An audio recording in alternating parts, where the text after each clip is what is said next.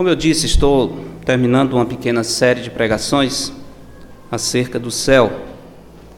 Mas hoje gostaria de concluir essa série tratando de um assunto que eu diria não é um assunto agradável.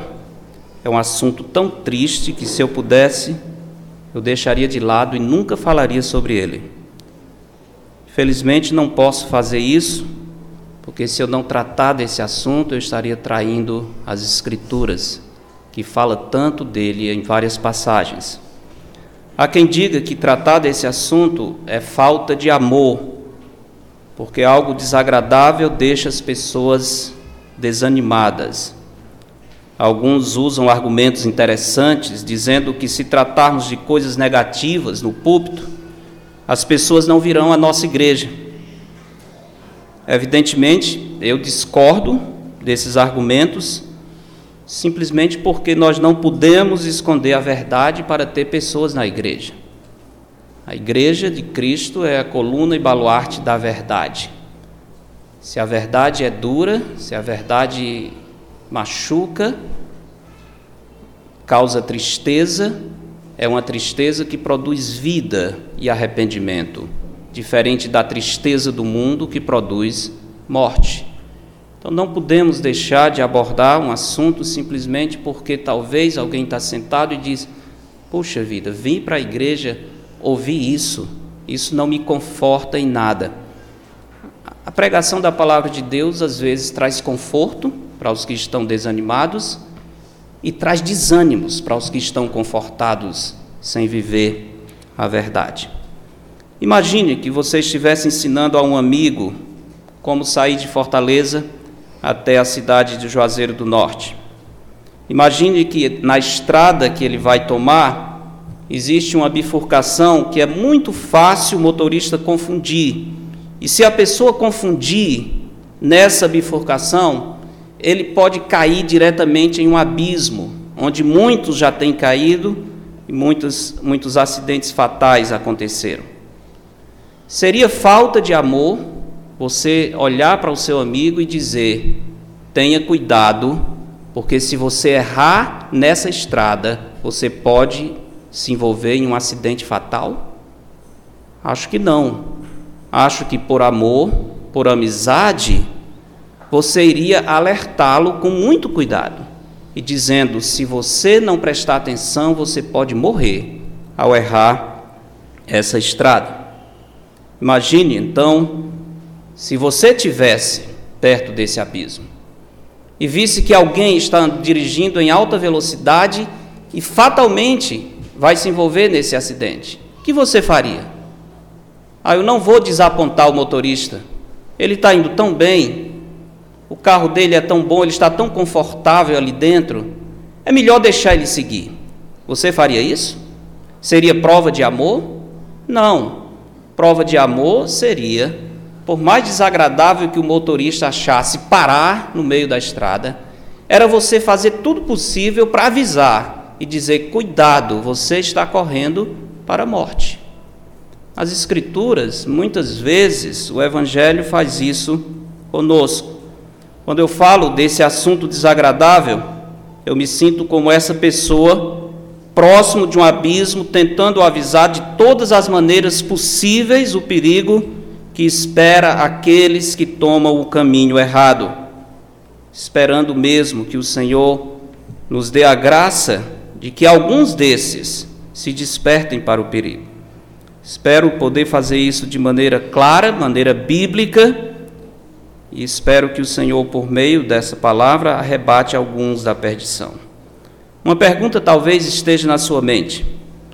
Se o pastor vinha falando das maravilhas do céu, que foi tão bom ouvir como vai ser a vida no céu, por que, que ele vai encerrar essa série falando de um tema oposto ao céu? Minha resposta seria essa. Enquanto pensamos na felicidade do céu, não podemos jamais esquecer que muitos não estão indo para o céu. Que muitos estão tomando o caminho da perdição. Por isso, nessa pregação, queria responder a seguinte pergunta: E se eu não for para o céu? E se eu não for para o céu? qual será o meu destino? Não quero dar resposta por mim mesmo. Quero que a própria Bíblia nos dê essa resposta. Vamos abrir inicialmente em Mateus capítulo 7. Mateus capítulo 7. Vamos passar por alguns textos e vão nos responder essa pergunta: e se eu não for para o céu? Mateus 7, verso 13 diz: Mateus 7, 13: Entrai pela porta estreita, larga é a porta e espaçoso o caminho que conduz para a perdição, e são muitos os que entram por ela. Porque estreita é a porta, e apertado o caminho que conduz para a vida, e são poucos os que acertam com ela. Esse texto nos diz muita coisa. Inicial, inicialmente, nós podemos dizer com toda segurança que Jesus está fazendo uma afirmação categórica acerca do destino eterno. Ele está dizendo, pelo menos, no mínimo, que só há dois caminhos pelos quais nós podemos seguir caminhos que são caracterizados um como caminho estreito, uma porta estreita, e um outro como, como caminho largo. Jesus diz que nesses dois caminhos diferentes pessoas estão indo. Caminho largo, aparentemente muito simples, muito fácil, é o caminho que o mundo toma. É o caminho que você pode seguir como está, onde não haverá nenhum sacrifício, nenhuma dificuldade, talvez nenhuma oposição e que no primeiro momento é o caminho mais fácil. Exatamente por ser o caminho mais fácil, o caminho que o mundo toma, muitos seguem por ele. Dois caminhos apenas. É importante que se diga isso, porque a partir do século XVI, com o um movimento chamado movimento da Contra-Reforma, que foi uma oposição ao movimento da Reforma, surgiu uma outra doutrina quanto ao destino eterno das pessoas que apresenta uma terceira opção, como se houvesse um outro caminho depois da morte. Jesus diz que há estrada larga e a estrada estreita, mas a partir desse movimento histórico apareceu uma terceira possibilidade.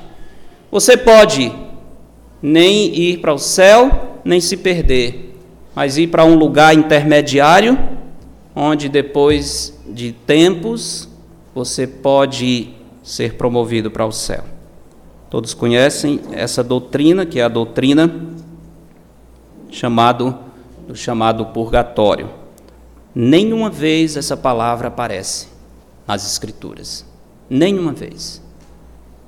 Você pode ler a Bíblia como quiser, quantas vezes quiser, e você jamais vai encontrar essa palavra porque a Bíblia só apresenta dois caminhos.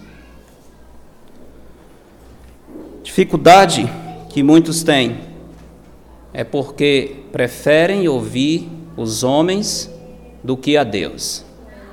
Caminho, os caminhos que a Bíblia apresenta são dois caminhos muito claros. O caminho da perdição é apresentado como um caminho possível para o destino eterno de muitas pessoas.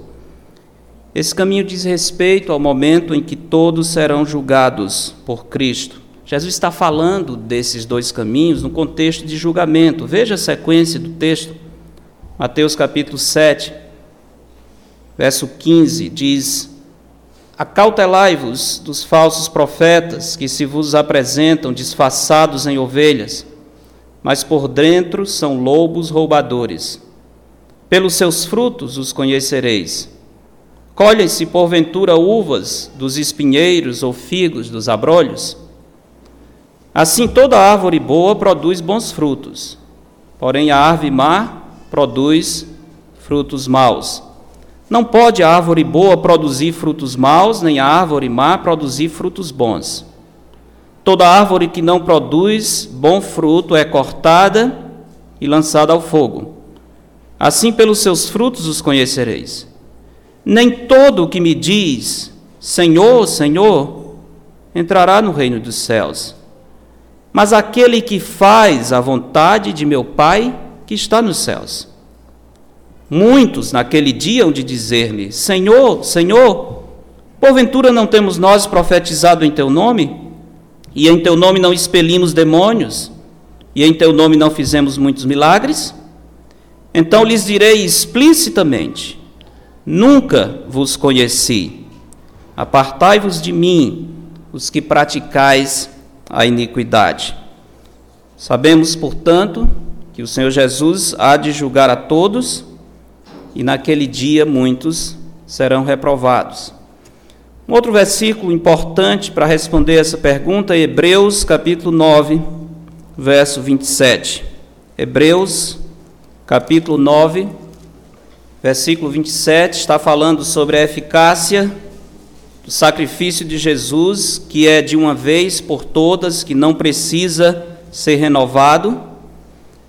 E o autor ilustra essa eficácia única e singular do sacrifício de Cristo com a vida humana. Verso 27 diz: E assim como aos homens está ordenado morrerem uma só vez, vindo depois disto que o juízo. Mateus 7 disse que há apenas dois caminhos pelos quais nós podemos seguir para a eternidade. Aqui o autor aos Hebreus diz que a decisão desses caminhos se dá imediatamente após a morte. Cabe aos homens morrerem uma só vez. Aos homens, leia-se, a todas as pessoas. É uma informação universal. Todas as pessoas estão destinadas a morrerem. Na batalha contra a morte, nenhum de nós será vitória. Dez entre dez pessoas morrem. E a Bíblia está dizendo: isso vai acontecer apenas uma vez. Imediatamente após virá o juízo. Só há, portanto, uma oportunidade. Morrer em uma só vez significa que a nossa história é singular e a nossa identidade é exclusiva.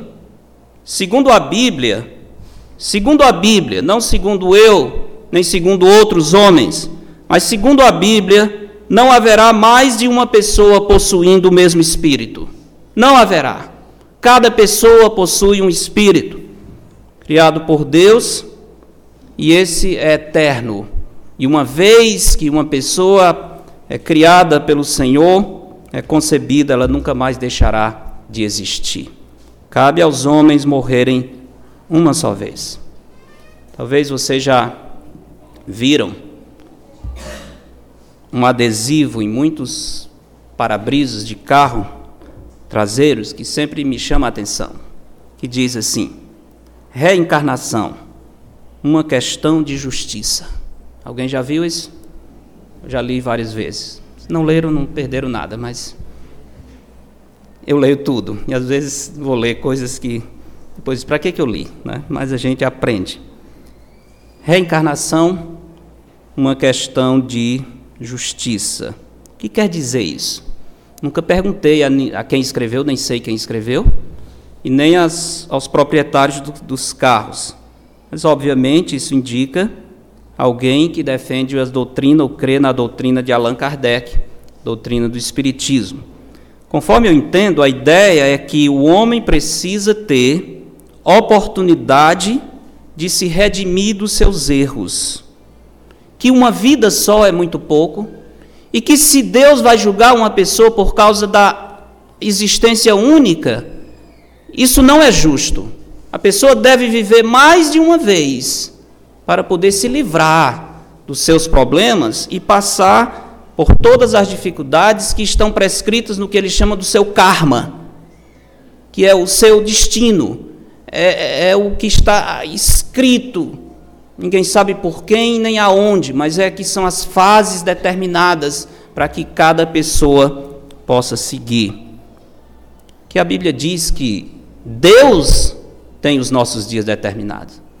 A Bíblia não fala de destino, a Bíblia não fala dos astros, das estrelas, a Bíblia diz que Deus é que tem a nossa vida em Suas mãos. Essa doutrina espírita não se encontra na Bíblia. E não faz parte do cristianismo bíblico. Como é uma doutrina central da, dos ensinos de Allan Kardec, e é frontalmente contrária à doutrina bíblica da ressurreição, Jesus não reencarnou, Jesus ressuscitou. É totalmente oposto. Exatamente porque a doutrina central do cristianismo é a ressurreição e a doutrina central do espiritismo é reencarnação, não tem como alguém encontrar espiritismo cristão. Não existe. Não existe. A não ser que você vai redefinir o cristianismo e vai criar um conceito de cristianismo seu que não é bíblico. Mas se é bíblico, o cristianismo tem que se definir por ressurreição. Paulo diz: se Cristo não ressuscitou, é vã a nossa pregação. Se os mortos não ressuscitam, nós estamos perdidos. Estamos atribuindo a Deus que ele ressuscitou a Jesus, que ele não ressuscitou. Se os mortos não ressuscitam, nós somos os mais infelizes de todas as pessoas.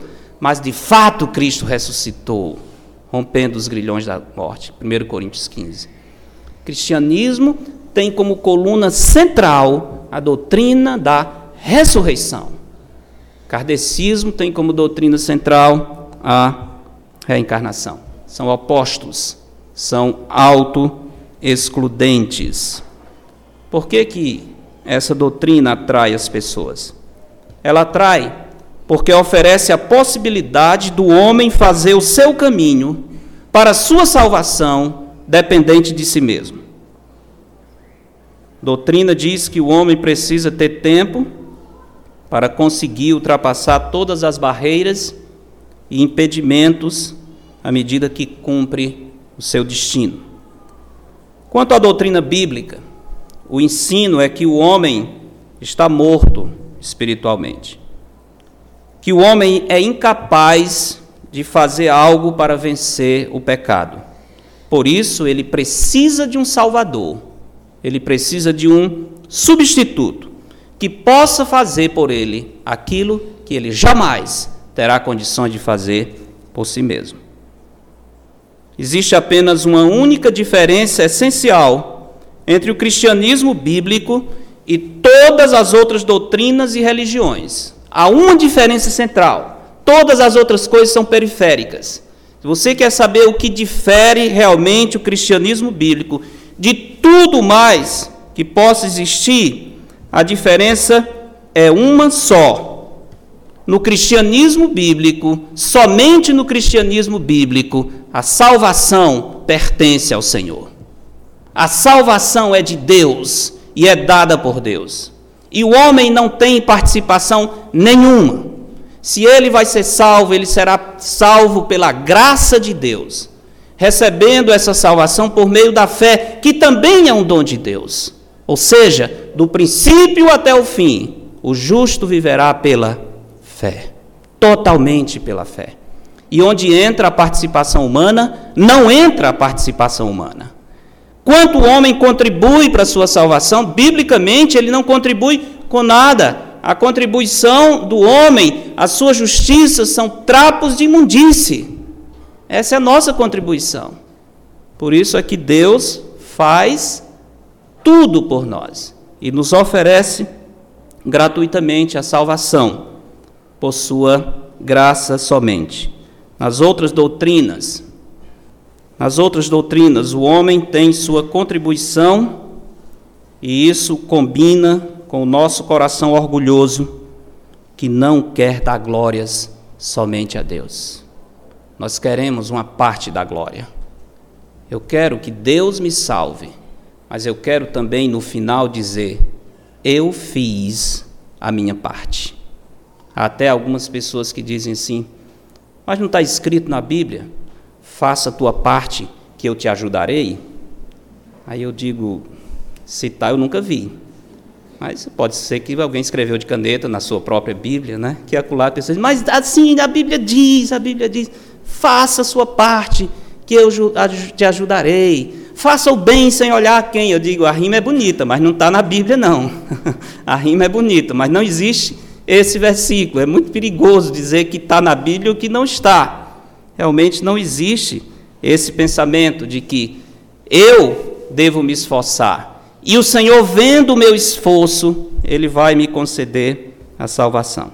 Então, por esse versículo de Hebreus 9, que fala do destino eterno, podemos dizer que o enveredasse por um dos dois caminhos que Cristo mencionou é algo imediato após a morte e é algo irreversível.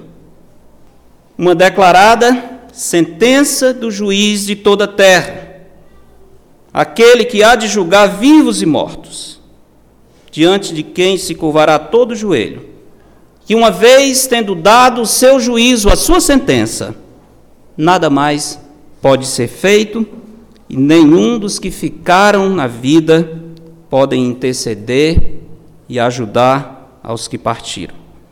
Isso deve ter a seguinte implicação: se eu for reprovado no juízo de Deus, que vai acontecer imediatamente após a minha morte, nada mais pode ser feito. Nada mais pode ser feito. É o que a Bíblia diz. Outros versículos ainda nos ajudando naquela resposta. Vamos a Apocalipse. Passar por alguns versos aqui.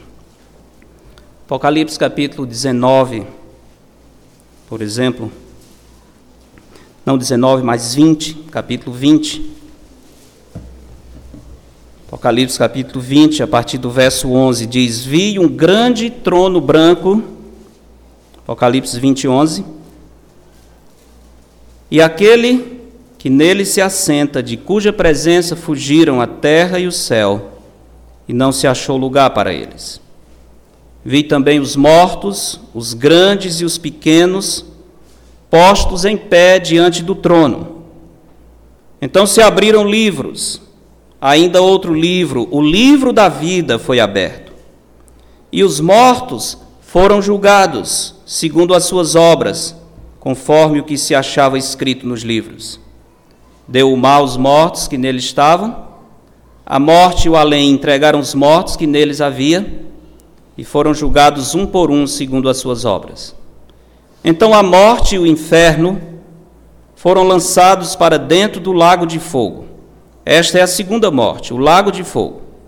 E se alguém não foi achado inscrito no livro da vida, esse foi lançado para dentro do lago de fogo. Esse texto de Apocalipse 19 diz que o destino dos que não têm o nome escrito no livro da vida é o lago de fogo que aparece em alguns versículos em Apocalipse. Capítulo 21 também de Apocalipse, verso 9, verso 8, aliás, Diz: Quanto, porém, aos covardes, aos incrédulos, aos abomináveis, aos assassinos, aos impuros, aos feiticeiros, aos idólatras e a todos os mentirosos, a parte que lhes cabe será no lago que arde com fogo e enxofre, a saber, a segunda morte. Esse texto, esse versículo diz que o destino dos que morreram sem perdão dos seus pecados, que só Cristo pode dar, seu destino é esse lago que arde com fogo e enxofre. Vamos ver as palavras do próprio Cristo em Mateus capítulo 25. Evangelho de Mateus, capítulo 25. Mateus 25, tem um longo texto falando do julgamento, não vou ler todo, mas apenas o último versículo desse capítulo, que é o verso 46, onde o Senhor Jesus diz: Irão estes para o castigo eterno, porém os justos para a vida eterna. Irão estes para o castigo eterno e os justos para a vida eterna. Aqui tem duas palavras que devem nos assustar ou uma palavra que se repete duas vezes: eterno. Castigo eterno e vida eterna. Se a, se a Bíblia fala de um castigo eterno, podemos dizer que não há aniquilação de nenhum indivíduo e não há descontinuidade de existência. Ou do contrário, o castigo não seria eterno. Jesus está falando de um castigo eterno. Portanto, não há destruição, como alguns dizem, morreu, acabou, depois que sepulta, vira pó. Outros dizem não, vai haver uma aniquilação, algumas seitas, algumas doutrinas dizem isso. Os salvos vão permanecer com o Senhor, mas os que não foram salvos, os que não tiveram perdão de seus pecados, eles deixarão de existir, eles serão aniquilados. Aniquilação não é castigo eterno, é um castigo pontual. Portanto, essa não é uma doutrina das Escrituras. Nesse texto, nós temos, então, informações claras sobre esse destino. A Bíblia afirma também quem não pode ir para o céu. Ela diz quem está impedido. Vamos ver alguns versículos em Romanos. Alguns versículos até bem conhecidos, mas que cabem muito bem para a nossa compreensão. Capítulo 6, Romanos capítulo 6, verso 22 diz: Agora, porém, libertados do pecado, transformados em servos de Deus, tendes o vosso fruto para a santificação e, por fim, a vida eterna. Porque o salário do pecado é a morte, mas o dom gratuito de Deus é a vida eterna em Cristo Jesus, nosso Senhor. Note bem, final do, cap, do versículo, ele fala de vida eterna. No início, ele falou que o salário do pecado é a morte. Você diz: que morte? Ora, se ele está fazendo oposição entre morte e vida, e ele diz que é vida eterna, logicamente o oposto de vida eterna é morte eterna. Embora não esteja a palavra aqui, o salário do pecado é a morte eterna, mas se deduz claramente: salário do pecado é a morte, mas o dom gratuito de Deus é a vida eterna. Está fazendo oposição entre esses dois termos. Se a recompensa é vida eterna, o castigo é morte eterna. Os que forem julgados tendo que responder por seus pecados, o salário será a morte eterna, a perdição. Apocalipse descreveu esse lugar como inferno e como lago de fogo. Ainda em Romanos capítulo 3, verso 23 versículo curtinho que também todos nós conhecemos de muito tempo. Romanos 3, 23 diz: Pois todos pecaram e carecem, destituídos estão da glória de Deus. Esse versículo diz: Quem poderá ter que responder pelo seu pecado? Salário do pecado é a morte eterna. Talvez a pergunta é: e quem é que pecou? Quem é que vai receber esse salário? Romanos 6, 3, 23 diz: Quem é? Todos. Todos pecaram. Salário é morte. E esse salário vai ser, justamente, poderia ser dado a todos, porque todos pecaram. Todos. Significa todos. Isso mesmo, não tem nada de misterioso. Todos significa eu e você. Todos. Às vezes nós pensamos em pecado de uma maneira muito leve. A Bíblia diz: todos pecaram. Então, se todos pecaram, eu pequei. Se eu pequei, eu mereço o inferno. Eu mereço o inferno. Se Deus me der, Ele está me dando justamente o que eu mereço. Não está fazendo nada demais. É o salário justo pelo pecado, pela agressão contra Deus. As pessoas não entendem o que significa pecado, nem o conceito da palavra. Brinca-se com isso. Literalmente, a ideia de pecado, a ideia gráfica de pecado, o sentido da, da morfológico é errar o alvo. Deus tem um alvo para nós e nós não acertamos por rebeldia. Nós não acertamos porque o nosso coração não quer agradar a Deus. Mas se formos ilustrar figuradamente, o pecado significaria uma expressão de afronta contra Deus. Quando eu peco, eu estou de punho cerrado, levantando o meu punho diante do Senhor, dizendo: Eu não tenho medo de ti. O Senhor diz que o salário do pecado é a morte, pois eu estou pecando e eu não tenho medo do Senhor. Pecado é isso. Pecado é isso. E lembra que para as Escrituras não tem gradação de pecado. Ah, mas foi um pecadinho tão simples. Foi uma mentirinha besta. Tiago diz: se você cumprir nove mandamentos e tropeçar em um, diante de Deus está culpado de todos. Talvez uma pergunta bem simples: quantos pecados precisam para um pecador ir para o inferno? Resposta: um pecado. Basta um, porque um pecado só abre uma dívida eterna, porque o pecado é contra Deus e não é algo simples pecar contra o juiz de toda a terra. Romanos 3, 23 diz claramente: quando você encontra então uma pessoa pela primeira vez, recente, fiz uma viagem no fim de semana e dei carona a duas pessoas. Ainda, ainda tem gente doida que dá carona na estrada, mas eu, eu, eu acho que estava mais ou menos certo. Uma senhora que estava saindo de, de Mauriti, sozinha, eu vinha com a minha mãe, e ela estava meio desesperada, um posto de gasolina e queria ir para Barbalha visitar uma irmã que tinha sido acidentada. Eu não ia para Barbalha, eu disse, o senhor vai até posto tal? Eu digo, vou, até lá eu vou. Dá para me levar? Dá. Né? Foi bom que alguns quilômetros eu pude falar de Cristo para ela. E depois do Icó para Jaguari, no meio do caminho, outro senhor. Né? Aí um icoense é gente boa, né? todo mundo Icó. Mas ele estava na casa de um tio meu e o tio conversando. E disse assim: Ah, tu tá indo, pois leva o meu amigo. Eu disse: Tá bom, não, vamos lá. Né? E também foi bom que eu tive a oportunidade de falar com eles. Nunca tinha visto nenhum dos dois. Mas imediatamente quando eles entraram, entraram no carro, eu pensei: eu tenho aqui no meu carro dois pecadores. E pode ser a única chance de eu dizer para eles isso. Eles podem não gostar, mas eu vou embora, eles ficam aí achando ruim, eu deixo eles, vão embora, né?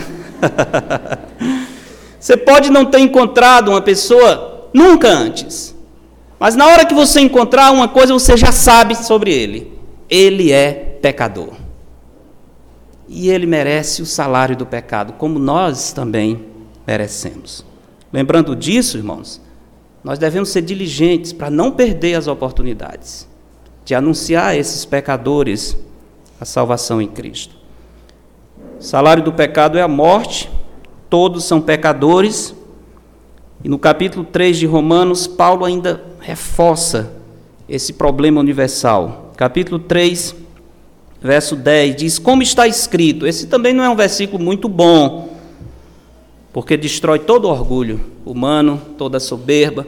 Talvez na sua cabeça diz assim: Não, mas o pastor não conhece, Fulano de Tal. Eu conheço. Aquele é um homem bom. Aquele era um homem bom. Ah, ele não conheceu Fulano de Tal. Aquela era uma mulher boa, era uma santa. Né? era uma santa. A Bíblia diz que não há nenhum bom. Não, não é possível. Mas essa pessoa fazia tanta coisa boa. Fazer coisa boa não significa ser bom. Eu posso fazer atos de bondade por causa da imagem de Deus que está em mim. Mas isso não significa que eu sou bom. Ser bom é não ter pecado. Ser bom é ter uma natureza pura, perfeita como Deus. Por isso Jesus disse ao, ao jovem rico: Bom só tem um que é Deus. O resto pode até ser mais ou menos, mas bom só tem um que é Deus. Então não vamos confundir atos de bondade com bondade essencial do ser. Essencialmente nós somos pecadores, somos rebeldes. Pela graça de Deus, aqui e ali nós fazemos coisas boas. Veja, Romanos 3,10 diz: Como está escrito, não há justo nenhum sequer Nenhum. Então, quem estava na sua cabeça pode riscar. Não há justo nenhum sequer. Não há quem entenda. Não há quem busque a Deus. Todos se extraviaram. A uma se fizeram inúteis. Não há quem faça o bem. Não há nenhum sequer. O texto confirma, portanto, que o problema do pecado é universal. Então, juntando aqui as peças, se eu morrer sem ter alcançado o perdão dos meus pecados, que a Bíblia diz, a Bíblia diz então, que eu serei culpado diante de Deus. Neste caso, o meu nome não estará no livro da vida do Cordeiro. Eu não serei recebido no céu, restando apenas um lugar, o lugar que é o final daquele caminho largo, que a Bíblia descreve como inferno ou lago de fogo. É isso que a Bíblia diz. E você precisa decidir se vai aceitar a palavra de Deus ou a palavra dos homens, ou talvez as suas ideias. Porque há muita gente que não leu nada acerca disso, mas ele tem as suas próprias convicções. Mas eu penso assim. O que eu penso não quer dizer nada.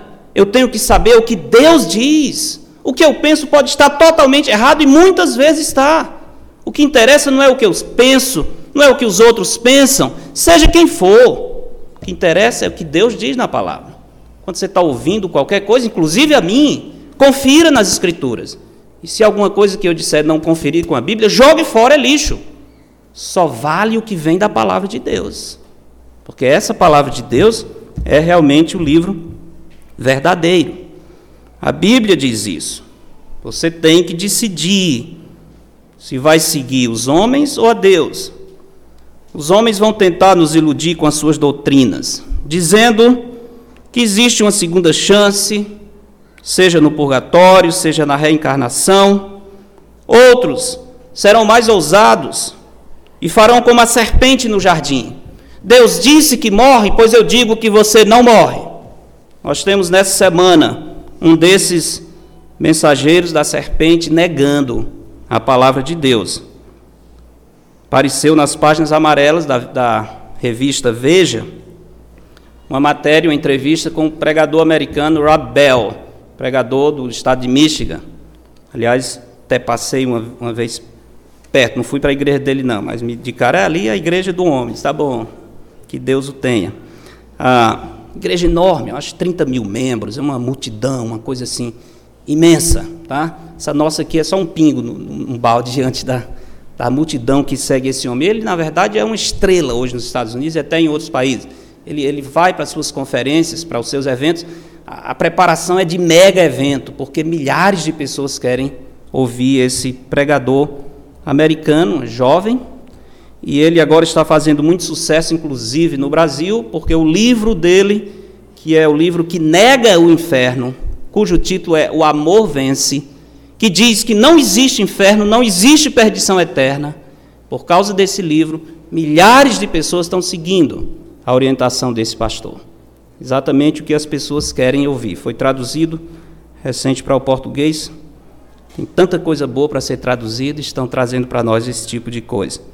No seu livro, ele nega a existência da perdição eterna. O que é que ele diz? Ele diz assim: Acredito em céu e inferno como dimensões da nossa existência aqui e agora. Já ouviram isso? O inferno é aqui, céu é aqui. Se o inferno é aqui, é, é muito bom esse inferno, porque ninguém quer sair daqui, né? Então, então é outra coisa, porque a Bíblia descreve o inferno como algo muito ruim. Mas ninguém quer sair do inferno? Não pode ser. Ele diz: Eu acredito no céu e no inferno como dimensões da nossa existência aqui e agora. E acredito que o céu e o inferno são realidades que se estendem para a dimensão para a qual vamos ao morrer. Mas aí entramos no campo da pura especulação. Acho que o problema de muitas igrejas, e acho que se ele me ouvisse dizer, esse pastor aí também, estou falando dele. Acho que o problema de muitas igrejas é que elas falam com extrema autoridade sobre aquilo que todos nós, elas inclusive, desconhecemos. Vamos pelo menos ser honestos. Ninguém sabe o que acontece quando morremos. Não tem fotografia, não tem vídeo. Já pensou nisso? Isso aqui é um pastor, famoso pastor, ensinando as multidões. Ninguém pode dizer nada, porque não tem fotografia. Quem é foi no inferno e fez um vídeo e voltou? Se você não tem vídeo, não tem fotografia, não pode acreditar. Isso é materialismo. Então Jesus é mentiroso. Se nós não podemos falar sobre nada que não pode ser fotografado, nós temos que jogar a Bíblia fora. Aí ele vai dizer: não, não, não é assim também, isso é muito radical. Radical tem muita coisa boa na Bíblia, é só essa parte que a gente tem que dar um desconto. Se na Bíblia tiver um versículo que eu não posso confiar, toda ela perde o valor. Concordam? Claro, se for provado que apenas um erro, que confiança eu vou ter no resto? Depois, quem é que vai decidir onde está o erro? Ou eu aceito tudo, ou eu rejeito tudo. Essa história de que é uma parte eu quero, outra. Ou tudo é verdade e serve, ou jogue tudo no lixo. Que esse homem está fazendo ele está expressando o seu materialismo. Ele acredita mais em vídeo e fotografia do que na palavra de Deus. Ele é um materialista, precisa de imagens para comprovar o que ele afirma. Os profetas disseram, Jesus disse, os apóstolos, por meio do Espírito Santo, disseram, mas o pastor não confia, exceto se um homem trouxer uma fotografia. Nesse caso, Jesus é um mentiroso. E morreu em vão, pois disse que morreria para nos salvar. Nesse caso, a Bíblia não tem valor. Se a Bíblia não tem valor, nós vamos confiar em quem? Vamos confiar no Robel. Não confie no Robel, porque vai aparecer outro com outras ideias e as multidões vão de novo com ele. Isso é uma onda, vai e vem. A rocha eterna e verdadeira é a palavra de Deus. Ela é imutável. As ondas vêm, passam, os astros, as pessoas famosas, os livros, tudo isso vai se acaba, vem outro com outras ideias mirabolantes. Mas a palavra de Deus permanece firmada no céu para sempre. Por isso é que nós temos que ir para ela, porque é viva, é eficaz e imutável. Lembremos, Satanás tenta nos cegar para a realidade espiritual. Quando não consegue, quando ele não consegue tirar do nosso coração todo e qualquer fato acerca da eternidade, ele deturpa os fatos espirituais. Coloca diante de nós ilusões e nos afasta da verdade, e com isso nos leva à perdição. A resposta simples e direta à minha pergunta é: e se eu não for para o céu, vou para onde? Se eu não for para o céu, eu vou para o inferno. É o que a Bíblia diz. Se eu não for para o céu, eu vou para o inferno. Só há duas opções. E se eu for, é para sempre, definitivamente. Existe um terrível engano quanto à natureza do inferno. Como eu disse, quando Satanás não consegue destruir a verdade, ele deturpa.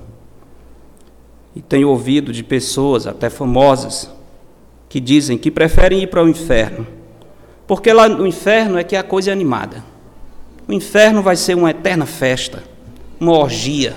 Lá no inferno tem barulho, tem cerveja, tem mulheres. Lá no inferno tem prazeres.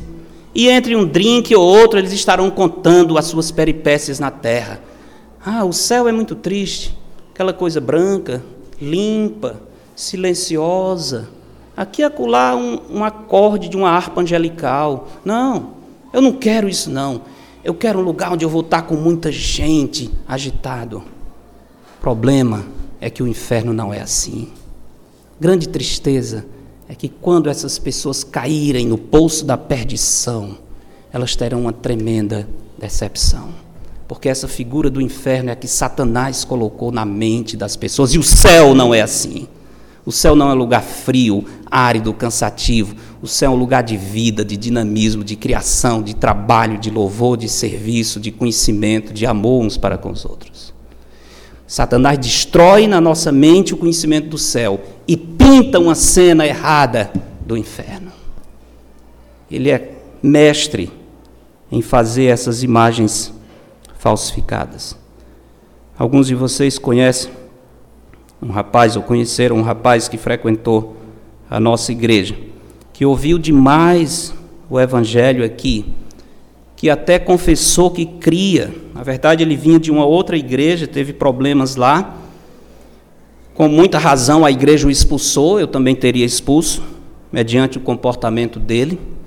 E ele terminou aqui, nós tentamos ajudar, talvez tenha ficado aqui entre nós por uns três anos. E um dia saiu, desapareceu, depois de ter nos consumido muito tempo, não só dos pastores, mas de alguns irmãos ele saiu difamando a igreja, blasfemando do nome de, contra o nome de Jesus Cristo e se referindo a Jesus Cristo até com pornografias, coisas que você nem tem coragem de repetir. Se tornou realmente um mensageiro de Satanás. Eu lembro que eu escrevi uma mensagem para aquele jovem, uma longa mensagem por meio de um e-mail, tentando encerrar a conversa com ele, porque eu não queria continuar lançando pérolas, pérolas aos porcos, mas eu lembro muito bem que eu disse para ele: Olha, rapaz, tudo que você está dizendo, você vai pagar no juízo de Deus. Um dia Jesus vai cobrar cada palavra dessa que você está dizendo contra a igreja dele. Infelizmente, hoje eu soube notícia: o rapaz morreu essa semana, foi sepultado sábado, sexta ou sábado. Dentro de dois meses, tomou na cabeça rapidamente, ele morreu. Felizmente, ele deixou ainda no Facebook declarado as suas blasfêmias e o quanto ele amava Satanás, quanto ele desejava o inferno, que preferia ir para o inferno, certamente porque Satanás colocou na mente dele que o inferno é bom. Um dos, das mensagens ele diz para Satanás: em breve estaremos juntos no reino das trevas. Pobre rapaz, talvez ele nunca pensou que estivesse tão perto de partir para a eternidade. Muito jovem, talvez uns 30 anos ou menos do que isso, nunca pensou que teria que encarar essas palavras tão perto. A Bíblia descreve o inferno de uma maneira diferente. Vamos a Lucas, capítulo 16.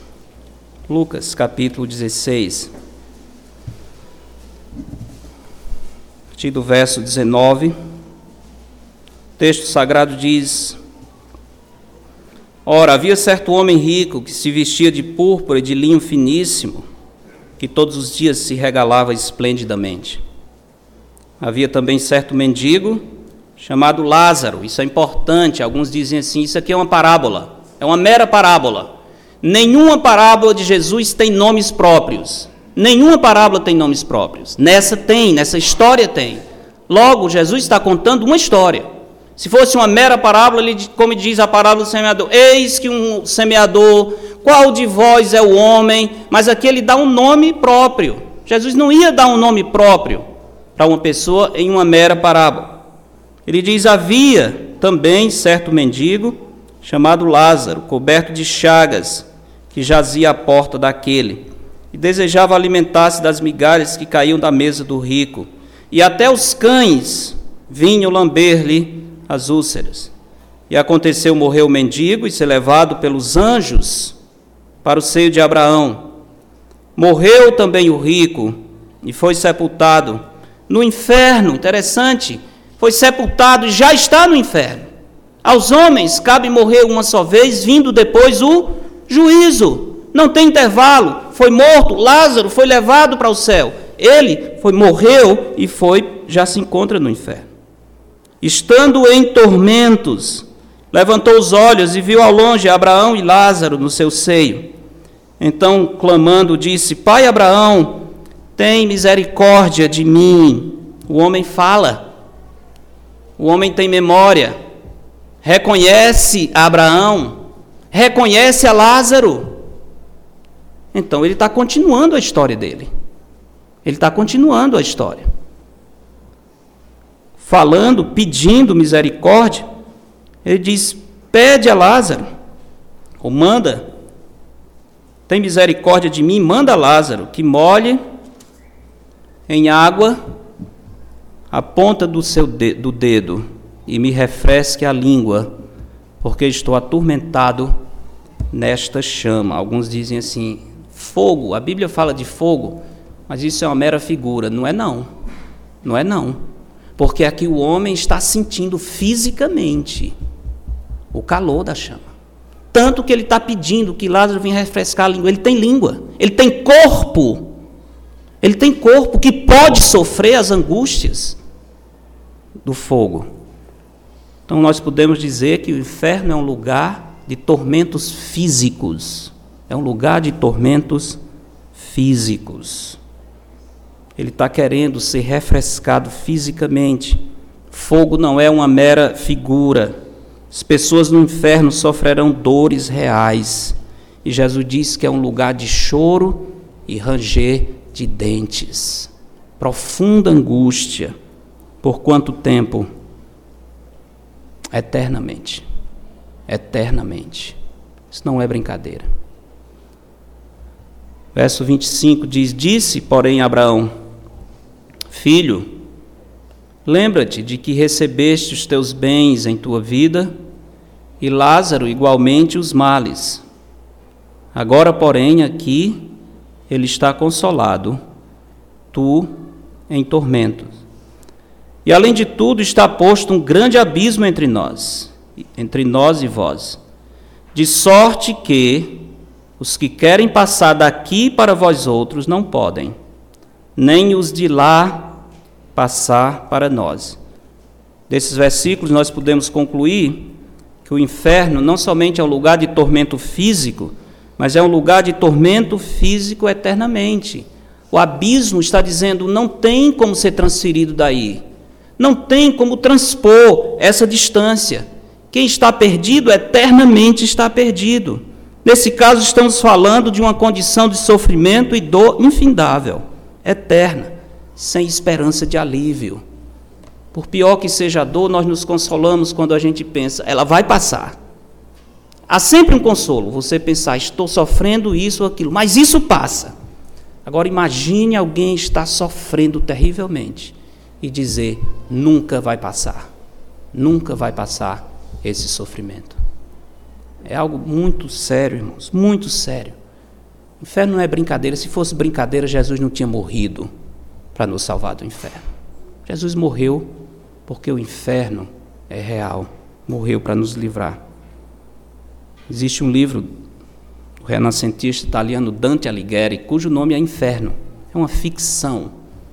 Interessante que na porta do inferno, na sua ficção, ele coloca uma placa no livro dizendo: Desistam de toda esperança, vós que entrais por esses portais. É verdade. É verdade. Cruzando as portas do inferno, desistam de toda esperança. É o que a Bíblia diz sobre a natureza do inferno. Verso 27 diz: Então replicou o rico: Pai, eu te imploro que o mandes à minha casa paterna, porque tenho cinco irmãos, para que lhes dê testemunho, a fim de não virem também para este lugar de tormento. Interessante aqui, esse texto, esses versículos aqui destroem aquela ideia de que no inferno vamos, as pessoas vão estar conversando umas com as outras, se encontrando, curtindo, falando. Se fosse, se fosse, o rico queria os irmãos lá. Por pior que fosse a situação, se houvesse uma esperança dele reencontrar esses cinco irmãos, iria aliviar o sofrimento. Quando nós estamos sofrendo, encontramos alguém sofrendo igual, isso nos ajuda. Um conforta o outro. Se houvesse essa possibilidade, ele não tinha dito para Abraão: por favor, mande alguém avisar os meus irmãos, para que eles não venham, porque se eles vierem, nós não vamos ter comunhão aqui. Eles virão sofrer como eu. Passa a ideia de uma coisa de confinamento, de isolamento, de alguém em completa solidão e angústia, totalmente isolado. Jesus descreve o inferno como um lugar de trevas, totalmente escuro. E o homem está dizendo: Eu não quero que os meus irmãos venham para esse lugar. Resposta de Abraão é muito interessante. Ele diz: Eles têm Moisés e os profetas, ouçam-nos. Moisés e os profetas significa o quê? Palavra de Deus. Eles têm a palavra de Deus. Moisés e os profetas é uma maneira de resumir o Antigo Testamento eles devem escutir, escutar a palavra de Deus se eles não querem ir para esse lugar de tormento. A palavra do Senhor nos livra da perdição. Esse texto mostra que o inferno é um lugar de sofrimento consciente. Consciente. Pela descrição bíblica, o inferno não é uma ficção, nem um lugar de brincadeira. Eu vi de um pregador séculos atrás que quando alguém falava de inferno perto dele, ele se virava, começava a chorar. E às vezes a gente faz brincadeiras e piadas, tem piadas com o inferno, ele dizia: nunca faça uma brincadeira com o inferno. Se você soubesse o que era o inferno, você nunca brincaria com o inferno, especialmente sabendo o que as pessoas que estão lá estão passando. Inferno não é brincadeira, não nos devia fazer rir, mas devia nos fazer chorar, devia nos mover a anunciar o Evangelho. Talvez alguns aqui estejam pensando, como o pastor americano, como equacionar o amor de Deus com o fato dele permitir que pessoas sofram eternamente. Deus não é amor? Como é que ele vai permitir que alguém sofra eternamente?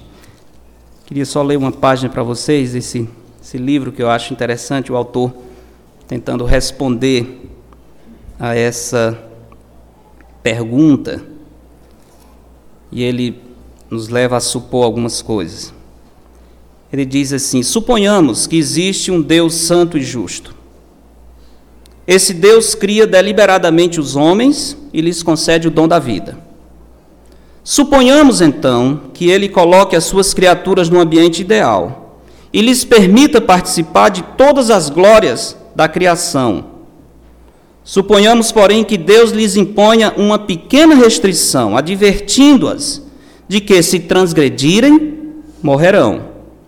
Um Deus assim teria o direito de impor essa exigência, castigando com a perda da vida a desobediência à sua autoridade. Suponhamos que, sem justa causa, as ingratas criaturas desobedecessem à restrição imposta no momento em que Deus virou as costas. Suponhamos que, ao descobrir a desobediência, em lugar de matá-las, Deus as remisse. Suponhamos que os descendentes desse casal ampliassem a sua desobediência e hostilidade contra o Criador, ao ponto do mundo inteiro rebelar-se contra Deus e cada um fazer o que achava mais reto.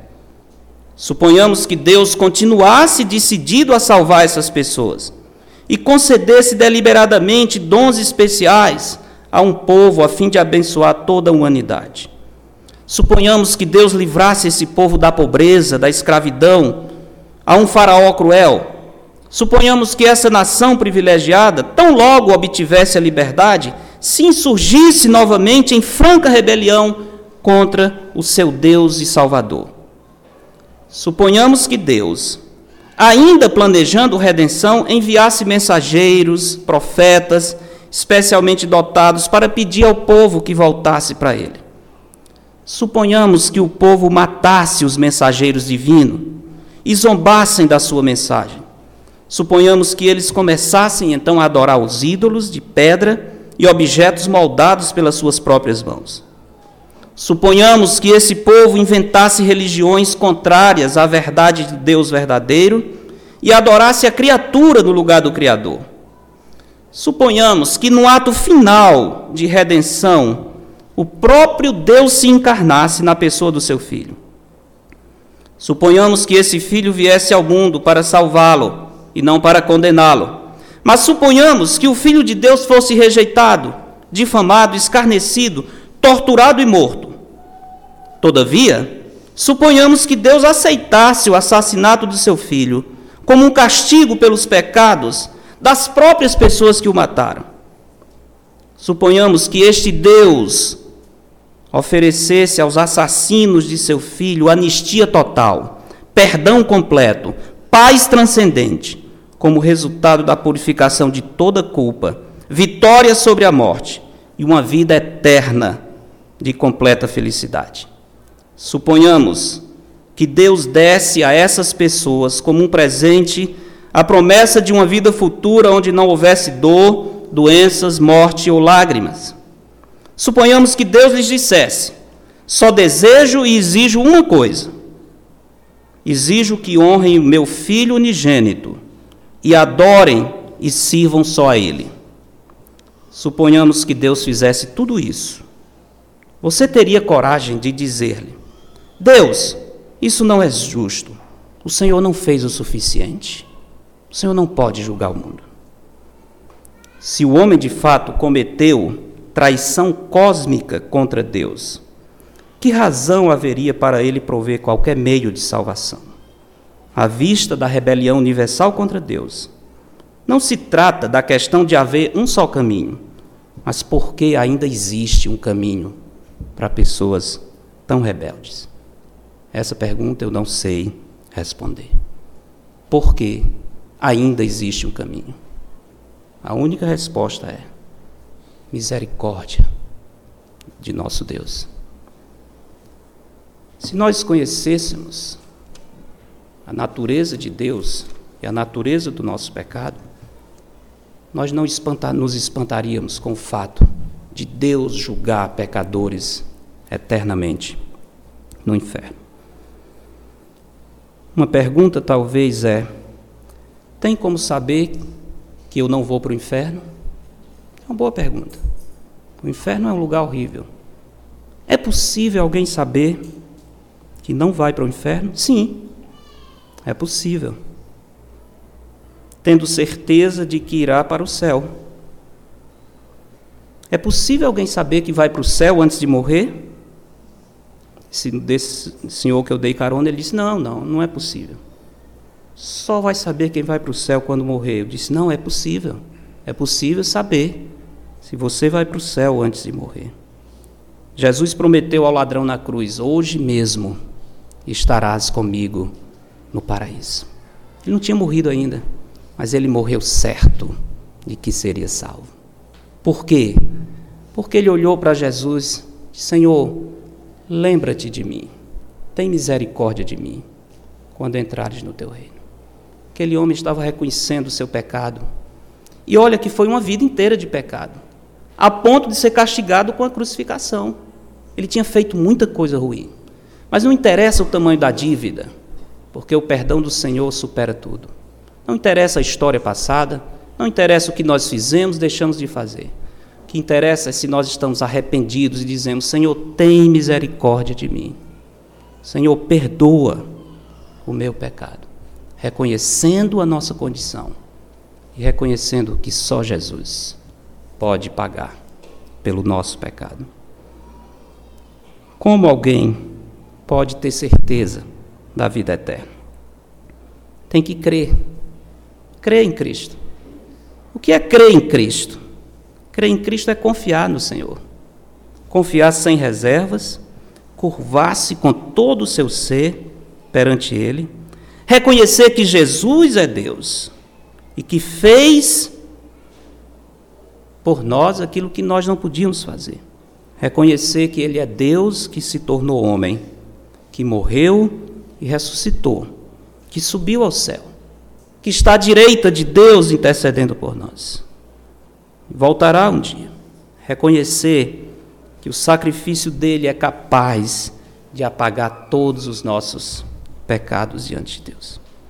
Vamos curvar as nossas cabeças em oração. Convido a todos a um momento de oração. Você e Deus.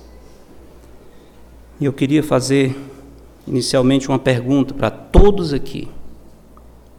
Encare seriamente essa pergunta. Pergunta é: você tem certeza que não vai para o inferno?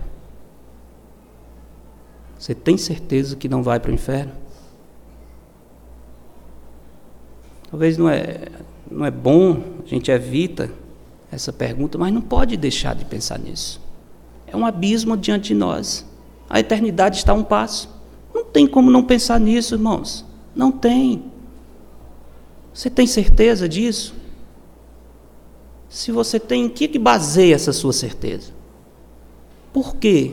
Você estando hoje na presença de Cristo, o que você diria para o Senhor, dizendo: Senhor, eu devo ser aceito no céu? Por quê? Qual é a sua razão? O que, que você vai apresentar? Me diga. Você vai apresentar que frequentou essa igreja, que foi batizado, que fez isso e aquilo? Isso não salva ninguém.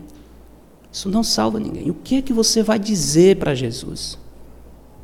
O dia do juízo, às portas do céu. Que possa ser uma resposta suficiente para Jesus lhe aceitar eternamente. O que é que você vai apresentar a Cristo? Você sabe, você tem certeza que não vai para o inferno? Imagine hoje sendo o seu último dia. Imagine você morrendo agora daqui a uma hora, onde você estaria? Já pensou nisso? Já pensou nisso?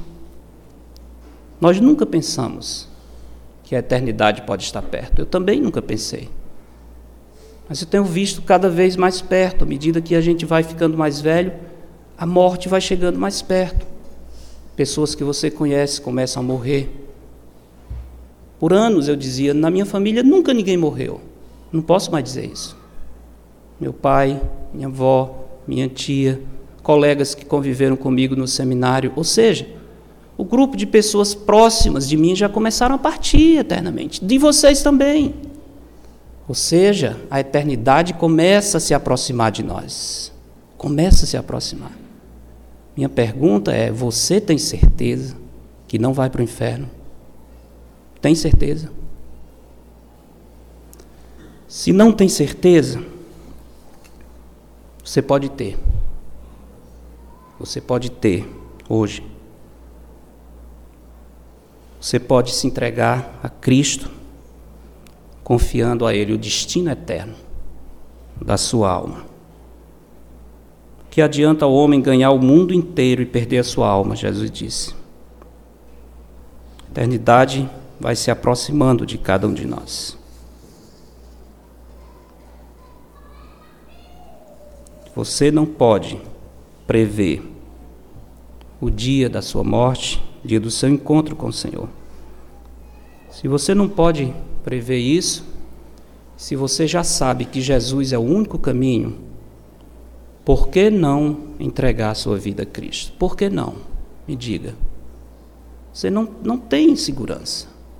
E você sabe que não tem outra saída a não ser crendo em Jesus Cristo. Então, responda para você mesmo: por que, que eu não aceito a Jesus como meu Senhor e Salvador e me entrego completamente a Ele? Hoje não é um dia qualquer, hoje é o dia da salvação. É o dia em que você pode, definitivamente, sair daqui certo e que não vai para o inferno, que vai morar com Cristo no céu. Se houver alguém entre nós que ainda não tomou ou ainda não manifestou essa decisão, quiser fazer agora, por favor, faça. Nós teremos grande alegria de saber que você está entregando a sua vida a Cristo. Uma decisão totalmente sua, particular, a decisão mais importante da sua vida. Se não tem certeza da sua salvação, não tem razão para esperar. Só Cristo salva. Alguém entre nós que gostaria de receber a Cristo hoje como seu Senhor e Salvador? Hoje é o dia da salvação. Lembre-se disso. O dia que o Senhor espera. Talvez já tenha esperado muito até. Tem esperado muito, tem lhe dado muitas chances. Que vai ser de nós sem Cristo? Que vai ser? Que futuro teremos? Que eternidade teremos sem Cristo? Se alguém quiser manifestar-se, nosso prazer ouvir. Vamos orar. Senhor nosso Pai, deixamos nas tuas mãos o fruto dessa palavra. Confiando, como o Senhor diz, que a palavra não volta vazia, alegramos-nos, Senhor, só com o privilégio de poder tê-la anunciado. Não cabe a nós converter ninguém. Essa é uma obra do Teu Espírito. Nosso papel é anunciar e nos regozijar cada vez que um pecador se arrepende. Ó Senhor, se entre nós existe alguém que não tem certeza que estará com Jesus no céu após a morte, que o Senhor, por sua graça e misericórdia, por tremenda compaixão, ó Senhor, convença, abra esses olhos, quebrante esse coração, destrua toda a dureza, Senhor. Faça com que todos venham aos pés de Cristo, reconhecendo que Ele é o único mediador entre Deus e os homens. Ó Senhor, que nenhum aqui se perca, que nenhum dos que aqui estão tenha uma terrível tristeza de um dia ouvir dos lábios do Senhor: Apartai-vos de mim, nunca vos conheci. Pelo contrário, Senhor, que todos sejam recebidos com sorriso por ti e juntos entremos para o encontro do Senhor nos ares e assim ficaremos sempre com o Senhor. Louvado seja o teu nome pela promessa certa da vida eterna. Obrigado, Senhor, pelos que estão seguros em Cristo. Aqueles que já têm verdadeiramente confiado no Senhor como seu único Salvador. Tem misericórdia dos que estão vacilantes, Senhor. Daqueles que, com o lado da vida, com as palavras, falam de Deus, falam da Bíblia, até se identificam como servo de Cristo, como evangélico, alguma coisa assim, mas não são discípulos de Jesus, porque amam mais o mundo do que a Ti. Ó Senhor, tem misericórdia, pois a quem muito é dado, muito será cobrado. Será terrível, depois de ouvir tanto, receber a sentença de perdição. Queremos, Senhor, pedir que fortaleça-nos nos teus caminhos e que a nossa segurança de vida eterna possa nos impelir a ser arautos do Evangelho de Cristo a todos os perdidos em toda a terra, para a glória do Senhor. Em nome de Cristo. Amém.